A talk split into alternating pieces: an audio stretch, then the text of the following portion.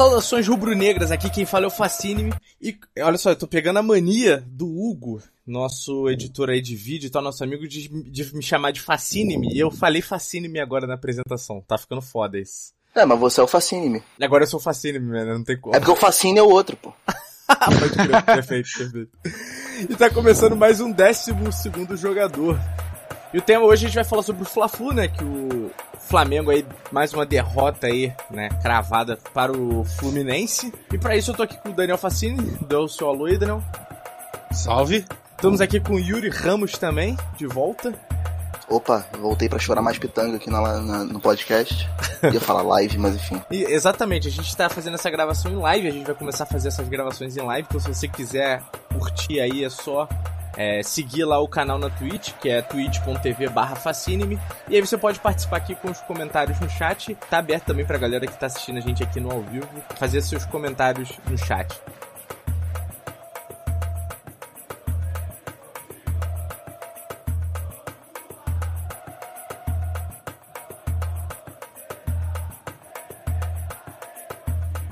Flamengo e Fluminense hoje, né? Dia 6 de fevereiro.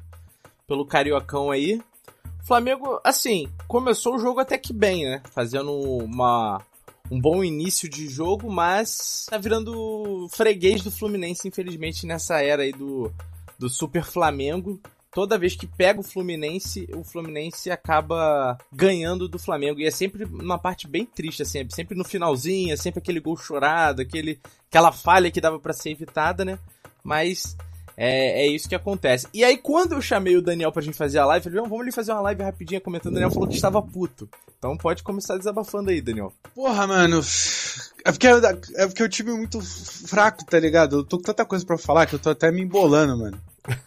Que, mas partindo do princípio que, cara, é muito estranho como é que o Flamengo não conseguiu furar tanto a, a zaga do Fluminense, cara. E é tão merda como, cara, teve até uma página de zoeira do, do, do Flamengo que ele botou justamente isso, falou, ah, o jogo vai ser isso, o Flamengo vai estar com uma estatística boa a favor dele, aos 43 do segundo tempo o Fluminense vai achar um gol e vai acabar o jogo 1 a 0 e foi dito e feito, tá ligado? Cara ali sempre se repete, não importa o quanto o Flamengo se ajeite, sabe? Tá com o elenco bom, cara. Eu acho que o peso que esse clássico tem, o cara é, dá prioridade até assim ao Lázaro em vez de colocar o Pedro. Já foi um dos fatores que determinou muito o rumo desse jogo. O Diego ficando de cabeça quente, fazendo falta desnecessária, batendo boca com o Felipe Melo, foi idiota. Assim, cara, foi, foi um desgaste muito grande esse jogo. Foram fortes emoções para apenas a quarta rodada do Campeonato Carioca. Ficou puto também, Yuri? Cara, é. Depende, assim, sabe? Acho que tem duas análises aí. Por um lado, o Campeonato Carioca, sejamos sinceros, não vale nada. Provavelmente a gente vai chegar no final da, final de março, que é a final do campeonato, sei lá, vai estar tá lá Flamengo e Fluminense jogando a final, não vale muita coisa. É o início do trabalho do Paulo Souza, né? O segundo segundo jogo dele, muita gente ali ainda sem ritmo, ele botando algumas peças para jogar que a gente sabe que a tendência é terem menos espaço, mas ele tá testando, tá vendo como é que é. Mas por outro lado, tem o que o Daniel falou, né? Que Fla-Flu é um jogo que a gente quer ganhar. Então é por esse lado assim, a gente fica puto e principalmente por como foi o jogo e como tem sido o Fla-Flu ultimamente, né? Porque o, o Fluminense, a verdade é que o Fluminense encontrou um jeito de jogar contra esse Super Flamengo, que é basicamente não jogar. Os caras ficam dos 90 minutos de jogo, eles ficam 85 recuados, se defendendo do jeito que possa, pra numa bola no final do jogo, Flamengo já cansado tal, acharem um gol. E tem funcionado. Os caras não vão mudar isso porque tá funcionando para eles. Então, o Flamengo precisa dar um jeito de matar jogos contra o Fluminense antes, quando tem chances, teve boas chances hoje. Então é isso, por fica essa raiva deixa a gente puto por isso, porque tá se repetindo muito. E eu acho até que a boa parte da irritação dos jogadores do Flamengo vem disso também, porque os caras tão putos também de. Pô, a gente ganha de todo mundo e não ganha dos caras. Todo jogo com os caras, aos 43, 44, sai um golzinho e os caras levam, sabe? E a, isso ficar puto prejudica mais o Flamengo do que o Fluminense, né? O, o, Felipe, Felipe Melo, o Fred darem o show que eles dão todo jogo. O Felipe Melo é o primeiro fla né? Mas o Fred sempre dá esse showzinho é muito mais benéfico pro Fluminense não ter jogo, não ter bola no chão, não ter, né? O Flamengo entra na onda. Isso deixa puto. Eu ia falar justamente disso, né? É, pro Fluminense é muito mais uma final do que pro próprio Flamengo, mas é lógico que clássico é clássico e Fla-Flu não tô desmerecendo a vitória do Fluminense, não. Mas em tese o Campeonato Carioca é isso, como o Yuri falou, é pro Flamengo testar mesmo. O Paulo Souza tá chegando, é pré-temporada, né? Então tem que fazer esse teste mesmo. E aí o Flamengo vem a campo com o Hugo, que vem jogando muito bem. O último gol foi uma falha, assim, bem. Não vou dizer grosseira, mas foi uma falha se foi um gol que dava para se defender, né? E aí eu já venho mudando muito meu, meu pensamento sobre o Hugo. O, o, Yuri aí da, dos outros episódios, a gente comentou sobre isso. O Yuri acredita que ele possa, né? Ser o goleiro titular, um grande goleiro, e eu venho acreditando cada vez mais nisso, né? Conforme vai passando aí as rodadas, ele vai tendo mais chances, mais minutagem. Ele tá ganhando mais confiança e tá jogando muito bem. E aí veio com a linha de três zagueiros, que é, foi Gustavo Henrique, Léo Pereira e o Felipe Luiz. Felipe Luiz, que no episódio passado é, eu tinha comentado aqui com o Daniel, né, sobre essa possível escalação dele como zagueiro. E por mais que o time perdeu hoje, eu achei que ele fez uma partida muito boa. Mas aí a gente vai entrar nesses detalhes daqui a pouquinho. Mais à frente, na, na ala direita, o Rodinei, é, pelo meio foi o Andréas Pereira e o Arão. E na esquerda, o Everton Ribeiro. Aí os dois mais à frente, o Diego do lado direito, o Arrascaeta do lado esquerdo e o Gabigol lá na frente. Eu queria que vocês me dessem o destaque, quem vocês acham que foi, foi o melhor do time do Flamengo e quem foi o pior é, no jogo de hoje. E aí eu vou conversar agora pelo Yuri. Cara, eu acho que o Flamengo tem momentos no jogo muito diferentes, né? E aí eu acho que o Arrascaeta representa muito bem os dois momentos. O Arrascaeta começa muito bem no jogo, achando uns passes muito, muito bons, assim, é, no meio da defesa do Fluminense, criando jogadas.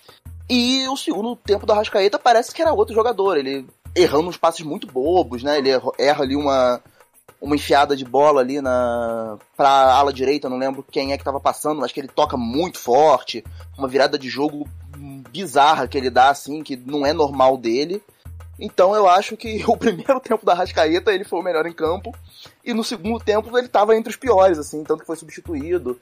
É, acho que pesa muito questão de ritmo, né? De início de temporada, é, sem ritmo. Até fez jogos com a seleção do Uruguai também, mas pesa, né? O, o início de temporada voltando a treinar, ainda pega viagem para ir para a seleção, volta. Mas acho que os, esses dois momentos dele foram meio contrastantes, assim. Sim. Mas, e gostei do Felipe Luiz, como você falou, acho que vai ser interessante ver ele jogando nessa primeira linha de, de saída de bola no Flamengo. Acho que a gente até pode conversar um pouco melhor sobre isso. Mas o Flamengo já tinha, a grosso modo, por hábito, sair jogando com três homens atrás, né? Só que normalmente era o Arão que descia entre os zagueiros. Uhum. Acho que a inteligência do Felipe Luiz pode ajudar essa saída de bola com ele sendo esse cara que tá do lado dos zagueiros. Acho que ele tem a crescer aí esse ano, se continuar jogando desse jeito mesmo. E Daniel, para você, quem foi o melhor e o pior do jogo de hoje? Pô, cara, eu ia falar. Eu ia falar também o Felipe Luiz, mano. Eu também gostei muito dele jogando na zaga. Eu achei até, curiosamente, apesar de ter tomado um gol, eu achei a zaga muito boa, assim, cara. Jogou bem, assim. O Gustavo Henrique e o Léo Pereira não foram lá assim, meu Deus, passaram a inseguranças igual se tinha, né? Mas, assim, a zaga até que foi boa. E o destaque também muito pro Felipe Luiz, que ele tem muita calma e tudo mais, né? Sempre a elegância dele. Mas, cara, para mim o pior foi o Diego, cara, em campo, assim. Eu vi até o Yuri falando sobre o Arrascaeta o primeiro e segundo tempo dele. Mas, cara, o jeito como o Diego foi, cara, para mim, porra, me, tipo, zoou muito a imagem dele comigo hoje, sabe? A postura, a a importância que ele tem, o jeito como ele se comportou, cara, você poderia até esperar isso de algum moleque vindo da base, querendo mostrar serviço no profissional, mas, tipo, do, da patente dele não dá, cara. E eu diria que hoje ele foi o pior em campo do, do Flamengo. E Pô. o melhor, então, fica pra mim isso. O Felipe e o pior e o foi o Ribas. É. Pô, vamos fazer uma menção honrosa aqui. Pode que fazer. aí eu só vou fazer a menção honrosa, vocês decidem se foi pro melhor em campo ou pro pior em campo. Mas, pô, a gente tem que falar do botadão que o Vitinho deu na cara do Calegari, né?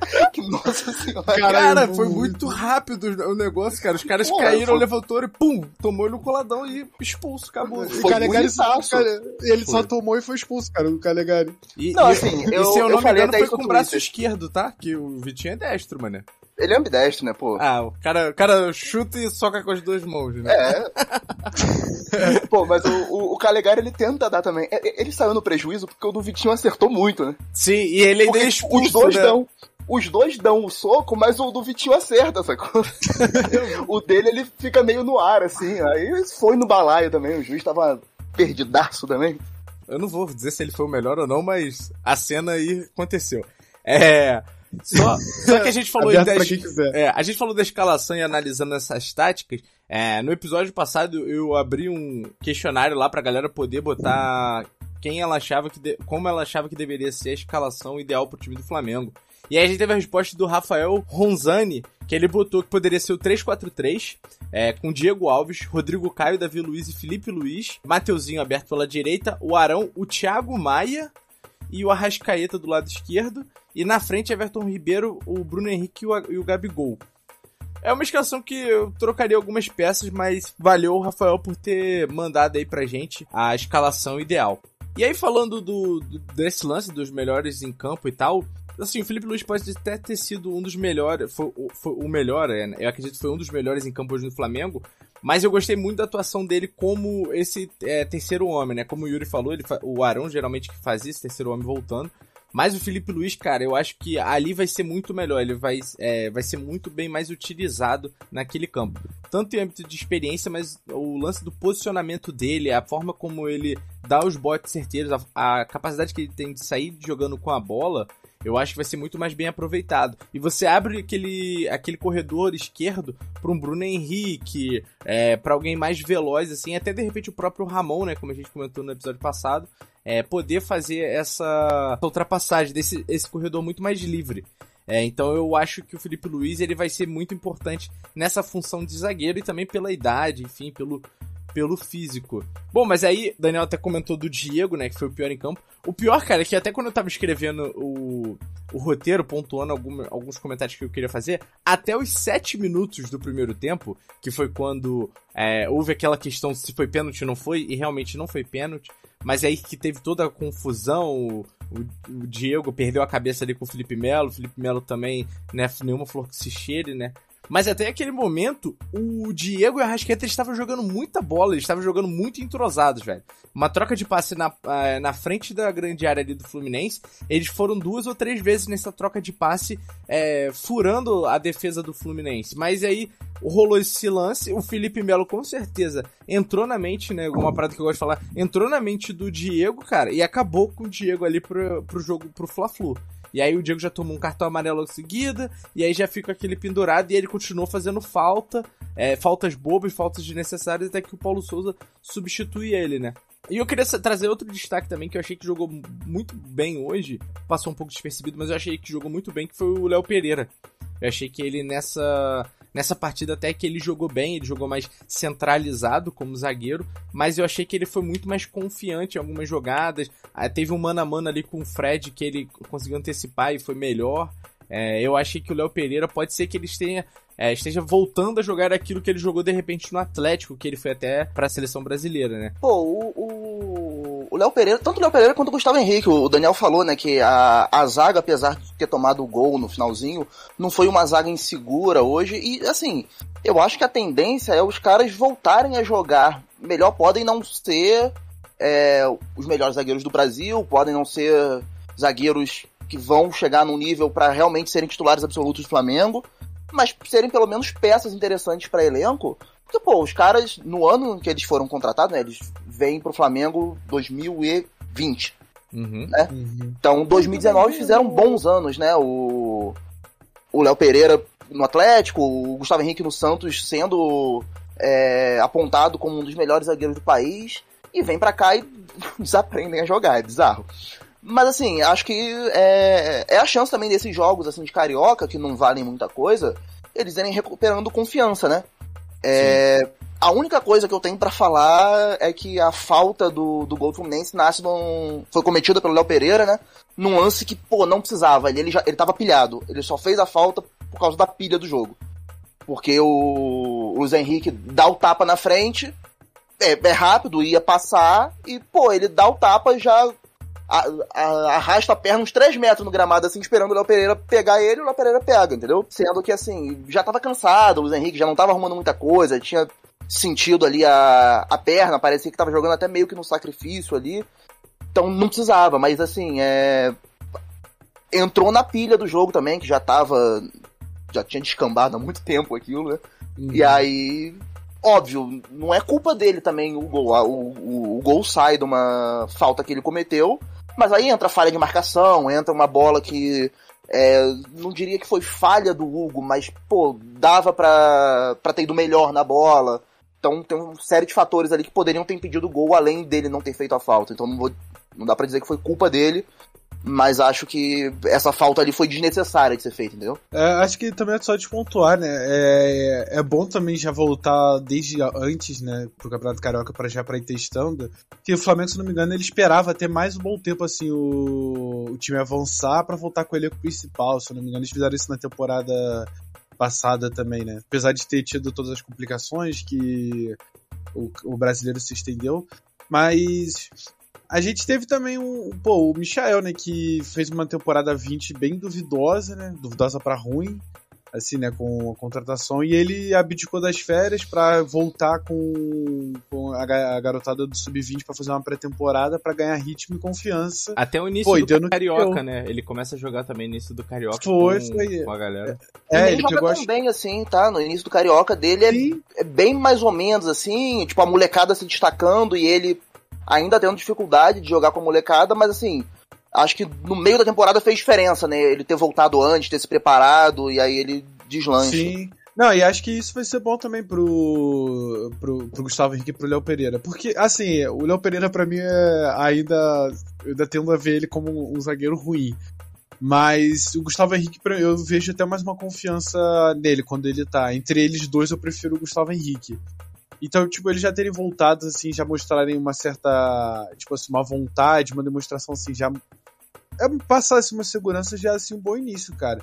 E, pô, eu espero realmente que eles peguem, de fato, esse carioca, cara, pra ir testando e fazer essa rotatividade, que também, pô, é, apesar, apesar dos apesares do jogo de hoje, a gente também, pô, sei lá, jogar contra o. Tá, um volta redonda e também não botar eles dois já pra ir testando e ter rotagem, toda hora ficar querendo usar o Rodrigo Caio e o Davi Luiz, tipo, também não vai ser tão bom assim, né? Porque a gente não, os caras também não vão ter minutagem e a gente vai acabar perdendo isso, tá ligado? Então, porra, acho que faz bem, mano. E, pô, eles já terem sentido a pressão do Fla-Fu novamente, né? Eu não sei se eles já jogaram Fla-Fu propriamente eles dois como dupla. Mas eles terem seguro, cara, foi, foi bom, mano. Gostei da, da atuação deles, tá ligado? Deles como zagueiro, né?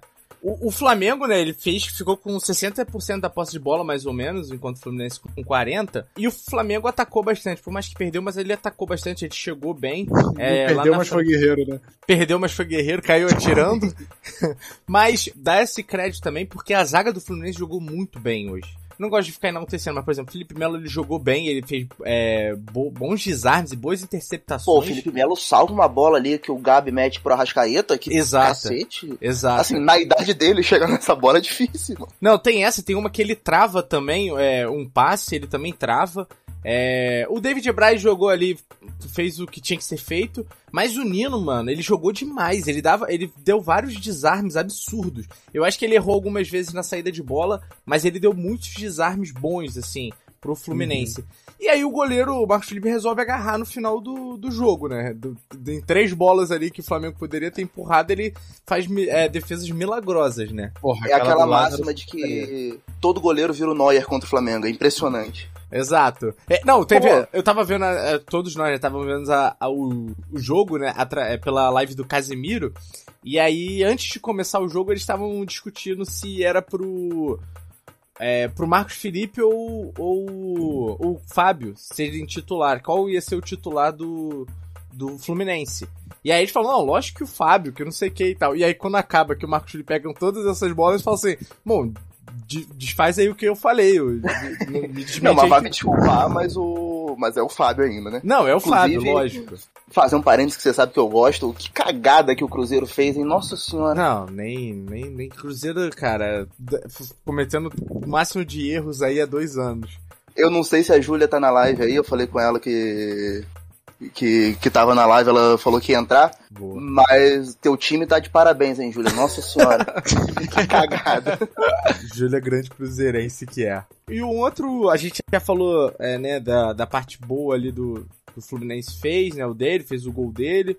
Flamengo e tal, mas um outro ator, um outro agente muito importante do jogo de hoje foi a arbitragem. Que assim, Nossa. voltando àquele lance inicial dos 7 minutos, o cara já, tinha- já perdeu o tato, já perdeu o controle do jogo, né? É, deu cartão amarelo, em vez de dar um vermelho, possíveis vermelhos, demora-se 5 minutos pra ver o VAR, é, e um pênalti que realmente não aconteceu, mas todo, todo isso vai, vai se desenrolando e vai mostrando como é, a Federação Estadual né, de Arbitragem do Rio é muito fraca. No Brasil já é fraca, mas é muito fraca, né, Yuri? Não, é impressionante, assim, é. O. Meu xará, o árbitro que apitou hoje, né? Yuri também. Eu acho que é. É mal de nome essa porra. Mas enfim, o Rio tem um árbitro mais ou menos, né? Que é o, o Bruno Arleu. Uhum. Que, assim, era pra ser. dar um jeito desse maluco apitar. Todos os clássicos, apitar semifinal, apitar final, aí tem que ser ele, né? Porque não tem mais nenhum que presta. E não foi nem ele, entendeu? Foi um outro cara, não sei. Eu tava tentando entender o que os caras estavam falando lá, lá na live do Casemiro, que parece que machucou, que teve que trocar. Não entendi direito a informação que eles deram lá, não, mas, enfim. Não, não, É. acho que não teve que trocar, não. É, é que tava dizendo que se acontecesse qualquer coisa, tinha um árbitro de vídeo que entraria em campo. Acho que nem, nem chegou a ter troca, não. Foi Ah, sei- eu sei lá. Eu sei que, tipo assim, o. Tem um árbitro no Rio que é o cara que é mais ou menos, entendeu? tipo. Aham. O- a Federação do Rio, nesse quesito, é, é muito abaixo, principalmente de São Paulo. A Federação Gaúcha tem alguns árbitros ali que, né? Tanto que normalmente, você vê, jogos decisivos no Brasil, o Daronco, tá? O Daronco é gaúcho, né? Entra ali, o, o Jean-Pierre entra em alguns, tal. Tem, aparecem umas figurinhas ali de São Paulo, Sul, Paraná. A do Rio não tem, cara. E aí é, é isso, né? O, é um jogo que já é tenso por ser clássico. Os dois times querendo ganhar, querendo, né? Início de trabalho, querendo mostrar serviço. Os jogadores que inflamam o clássico, Pois é. né, também. Uhum. Aí você pega jogadores que, assim, já não são tranquilos, né? E dos dois lados, o Felipe Melo, Sim. tem o Fred, a gente tem o Gabigol, que não é um cara tranquilo. O Diego, cai naquele. completamente destemperado hoje, né? É... E aí, pô, o cara com 7 minutos de jogo, ele faz uma confusão, porque, beleza, ele deu pênalti. Não foi pênalti realmente, mas ele deu, beleza, o VAR vai checar. Só que aí ele entra numa que bate papo, aí chega um, peita ele, ele peita o cara de volta, aí cria todo aquele bolinho em volta dele. Ele, pô, ali ele perdeu o controle do jogo, sabe? Aí dali pra frente, os caras viram que era só pressionar ele que ele arregava, entendeu? Pô, o Diego era pra ter sido expulso. O Diego fez umas duas faltas ali que dava pra ele ter tomado o segundo amarelo e ter sido expulso, entendeu? Ah, só que, pô, o- aí o juiz não teve peito, aí perdeu o controle completamente, aí no lance ali do Vitinho ele já tava num, num, num estágio do jogo que ele tinha que expulsar e ele expulsou o Calegari pra não perder o controle também, porque se ele expulsa só o Vitinho, ele não terminava o jogo só com aquela expulsão, ia descambar aquilo ali de um jeito, né? Porque ele já Uhum. tava sem autoridade. Aí ele pegou e expulsou um, pra- um de cada lado pra, pá, não vai ter reclamação, vida que segue, não prejudica ninguém, né? E, e, pô, isso atrapalha também. E aí, mais uma vez, é, é o tipo de coisa que atrapalha mais o Flamengo do que o Fluminense. é, Uhum. Hoje, no Brasil, pra, contra 90%, 95% dos times que o Flamengo vai jogar, é pior pro Flamengo o jogo catimbado, o jogo picotadinho, o jogo de confusão, porque o Flamengo é melhor do que a maioria dos times no Brasil. Então, pra gente, é mais interessante botar a bola no chão, é, ter tempo de bola rolando. Você viu o Felipe Luiz, se reparar ele, ele tá sempre reclamando com o árbitro, tipo, vamos jogar, vamos botar a bola no chão. Porque ele sabe disso, que pra gente é mais interessante. E aí, claro, isso vai irritando o jogador. É óbvio, o, o Vitinho. Mais uma vez, é, é a, a critério do ouvinte, mas talvez não devesse ter dado um, um socão na cara do Calegari. O Diego era pra ter se controlado, não é. Não Ainda dá pra mais jogar como capitão também. O Diego É tava como capitão. Não dá pra jogar pro árbitro a responsabilidade, mas que vai irritando o jogador durante o jogo, vai, né? É, e já é um clássico que já se- ele já se- começa com a, com a aura de raiva, sabe? Já começa assim com todos os jogadores de cabeça quente, sabe? E normalmente você vê como é que todo mundo ali veste a camisa pra fazer o Fla-Flu cheio do ódio, sabe? O Felipe Melo que veio da base do Flamengo e foi foi Palmeiras e tal, aí agora tá no Fluminense. Aí ele vestiu a camisa de realmente tipo assim, aqui eu vou matar e morrer pelos meus, sabe? E aí, tipo assim, engraçado como é que todo mundo ali se veste e o jogo já fica um clima tenso. E aí você tem uma arbitragem que não vai ter pulso firme, Sabe? Como é que ele também segurou a onda ali, que teve aquele momento que ele ia dar o cartão e chegou o Fred lá falando pra ele. falando alguma coisa e ele deu para trás. Tipo, você já nota como é que o jogo. Já entende como é que o estilo do jogo vai ser. Como é que vai ser o E enredo, gente né? É, aí, a gente já sabe como é que vai ser, tá ligado? Aí vai ser igual o Yuri falou, só pra complementar, pra também não ficar repetindo o que ele disse. Vai ficar um jogo picotado, aí a gente não vai conseguir fazer criação. Que aí, porra, a gente vai jogar nas linhas altas, aí qualquer falta de intensidade que o time vai ter, o adversário vai se proporcionar com isso, vai dar chutão pra bola pra frente, aí a linha alta vai se. vai dar uma distraída, vai ter qualquer maluquinho que corre pra caralho pra tentar fazer um gol. É isso aí, 40, gol nos 44 do primeiro do segundo tempo já era. Eu achei que, assim, essa formação do Flamengo eu acho que é uma boa formação, tá? É, não dizendo a escalação, mas a formação, é, essa estratégia aí do Paulo Souza é boa. Mas eu acho que hoje o Arão e o Andrés Pereira também deixaram muito a desejar no meio de campo. É, várias vezes o Fluminense conseguiu chegar à área só pelo meio, só em passes pelo meio, assim, e a bola correndo ali, pô, 10 metros, 15 metros, sem ninguém encostar, sem ninguém interceptar. E eu acho que o Arão e o Andrés Pereira também deixaram muito a desejar. Thiago Maia pode ser que tome um pouco mais à frente nessa briga, porque já da outra partida ele já foi bem melhor do que os dois nessa, né? Mas aí pra gente concluir, eu queria saber o que vocês acharam em modo geral. Eu até botei lá no Twitter da, sobre a, as substituições do Paulo Souza. O que, que vocês estão achando de modo geral? Como o Paulo Souza tá é, administrando esse time, como ele tá fazendo essas trocas de peças, essas estratégias de jogo. Como é que, como é que vocês fazem essa análise, Daniel? Cara, eu achei a- as, as substituições muito assertivas, cara. Assim, ele já, quando já deu aquela falta ali do, do Diego lá, que era pra ele ter sido expulso, passou só mais um pouquinho. É, vocês estão escutando a, a gritaria? Ah, Tá não, mas boa. tá tranquilo, tá tranquilo. Foi mal. É, enfim. E aí, cara, eu acho que ele fez no momento certo as substituições, sabe? É, eu talvez não entraria, novamente, só falei, né? Não entraria com o Lázaro, eu entraria com o Pedro. Mas eu achei bom, cara, assim, os joga- os jogadores não estavam rendendo assim tanto. Talvez eu tivesse até substituído o Arão também, que ele também tava, tipo assim, uma hora parecia que ele tava jogando bem, outra hora ele não tava tanto, não. Eu talvez teria colocado também o Thiago Maia e o Pedro. Mas eu achei bom, cara. Ele, assim, é, no quesito timing também, assim, pra fazer substituições, foi muito boa, cara. Foi até, cara, assim, apesar dos apesares, com muita coisa, eu até achei que foi um, um jogo, assim, bom, cara. Foi um, foi um fla pegado.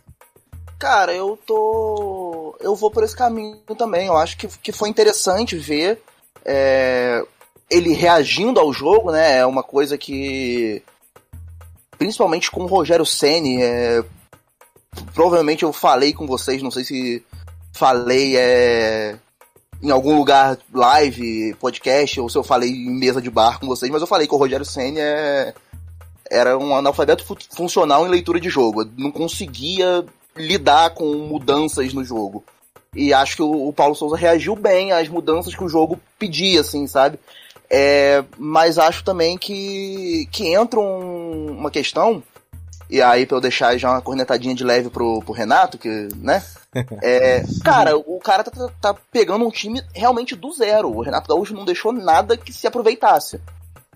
E ele tá construindo isso do zero. Então acho que é, é interessante de ver também esse processo. É, o Flamengo, por exemplo, acho que principalmente no início do jogo, tava atacando bem, mas você via, como você falou, é, espaços assim, né, nas costas ali da linha de meio de campo. Algumas vezes o Fluminense encontrou um passo, um, um lançamento, uma virada de jogo que pegou a defesa meio que no desespero, todo mundo tendo que correr para trás. E isso acho que vai ser ajustado e acho que o Carioca é uma, uma boa uma boa época para se fazer esses ajustes, entendeu? O time precisa evoluir. É, não tá bom, não tá perfeito, não tá bom, mas eu gosto da ideia que ele tá apresentando, entendeu? Acho que ele tem que agora conseguir desenvolver isso e deixar o time cada vez mais pronto é, para principalmente assim, é, dia 20 de fevereiro, se o Atlético não melar o jogo, tem a final da Supercopa, né? Então a gente tem que estar com o time ali é, mais arrumado e tudo. Mas também não acho que seja assim um, um desespero de nossa, o time tem que estar perfeito nesse jogo, mas é bom estar com o time arrumado, né? Mas assim, o time precisa estar no jeito para início de Libertadores, início de Brasileiro, né? E aí tem que ter esse tempo para ele trabalhar. A gente precisa ver a evolução do time nesse período, sabe? Mas de, como ideia de jogo eu, eu gosto, assim, do que ele propõe. É, eu acho que você tocou num ponto aí muito importante, né? É, a leitura que ele faz de jogo, ele faz uma leitura muito boa. E aí, isso é uma coisa que o Flamengo já não vinha tendo há muito tempo, né? Desde o Jorge Jesus. Somos todos vivos de, de Jorge Jesus? Somos. Mas, é. o. o Paulo Souza foi é, trouxe essa leitura de volta, né? Então ele faz substituições, substituições bem assertivas ali no final do jogo. E agora, o até o dia 20, né, o Flamengo vai ter esses jogos, é, vai ter contra o Dax, contra o Nova Iguaçu e contra o Madureira. São jogos para ir exatamente testando o Paulo Souza conseguir fazer esses testes, né? Essa movimentação aí, ver qual jogador tá melhor. Tiveram jogadores hoje que não participaram por conta do desgaste físico, mas eu acho que é, é como a gente falou desde o início, é o cenário perfeito para ele poder ir testando é, as peças, testando posicionamento, testando táticas mas você já vê que tem um time que já vai é, encaminhando, já vai se moldando ali, algumas peças já vão passando a ser fixas, né?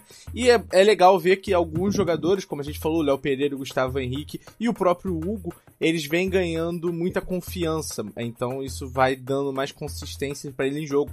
Não dizendo que eles vão ser titulares ou não, o Hugo é o que está mais próximo de ser, mas mostra que eles, na hora que, precis... que forem solicitados, eles vão estar tá em campo dando a vida, jogando bem, né? Como a gente sempre quis. E aí, uh, pra gente encerrar, eu queria só fazer um, um, uma menção honrosa, né? A gente é, pouco assiste, o Yuri deve ser quem mais assiste, mas é uma falha nossa mesmo. Mas hoje também teve o Flamengo do futebol feminino. As meninas jogaram muito bem. É, foi 2 a 0 contra o Smack. É Smack, o Yuri? Smack. Smack. É. É, foi 2 a 0 pra, pela Supercopa Feminina. E. Eu só queria mesmo comentar que o horário de jogo foi horrível, cara. Era, foi um jogo às 11 horas da manhã.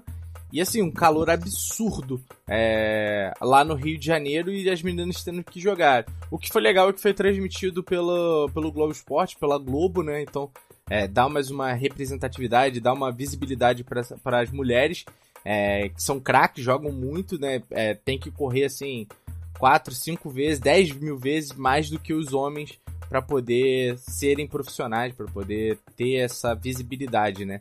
Mas eu acho que a é, a CBF, enfim, podia ver essa questão dos horários do futebol, né? Feminino. Pô, o, o jogo hoje, inclusive, a... o Smack terminou o jogo com duas jogadoras a menos. Uma foi expulsa mas a outra, pô, a menina passou mal, assim, no. Porque, né? Rio de Janeiro, jogo no na Ilha do Governador, lá no Luso Brasileiro. Um sol para cada um. Pô, a menina passou mal, tal, já tinha estourado substituição. É...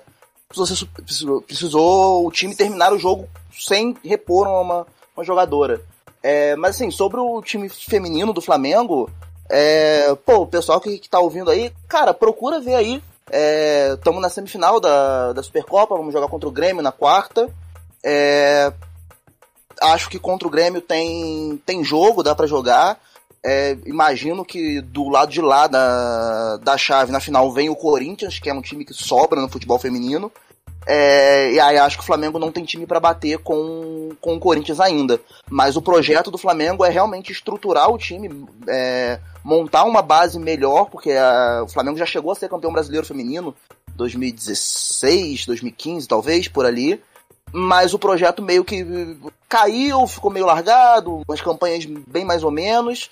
E a ideia, é, pelo menos pelo que fala a diretoria do Flamengo, né? É, de voltar a ser uma potência no futebol feminino e brigar realmente de frente a frente com o Corinthians, com Ferroviária. É, e estão estruturando um time legal. O, o, Flamengo contratou muitas jogadoras assim dos times de São Paulo. O, a, o Campeonato Paulista, né, entre os estaduais, é um campeonato mais forte. Então é, veio muita gente de Palmeiras, de São Paulo. É, veio jogador da Ferroviária. É, a Duda, que é atual camisa 10 do Flamengo, jogadora de seleção brasileira, então estamos montando um time para ser competitivo, assim, para estruturar bem, fazer uma boa campanha esse ano e a partir do ano que vem, é, acredito, disputar títulos mesmo. Então, pessoal, dá uma moral lá, segue, é, procura o jogo. Pô, tá passando agora, Supercopa tá, tá passando tanto na Globo quanto no Sport TV. A Globo já anunciou que fechou aí é, contrato para transmissão de de Brasileirão feminino, de Brasileirão acho que sub-20 também, então vale a pena dar uma moral lá, é, acompanhar que, que tá crescendo, assim, o, o campeonato como um todo no Brasil e o time feminino do Flamengo também tá crescendo.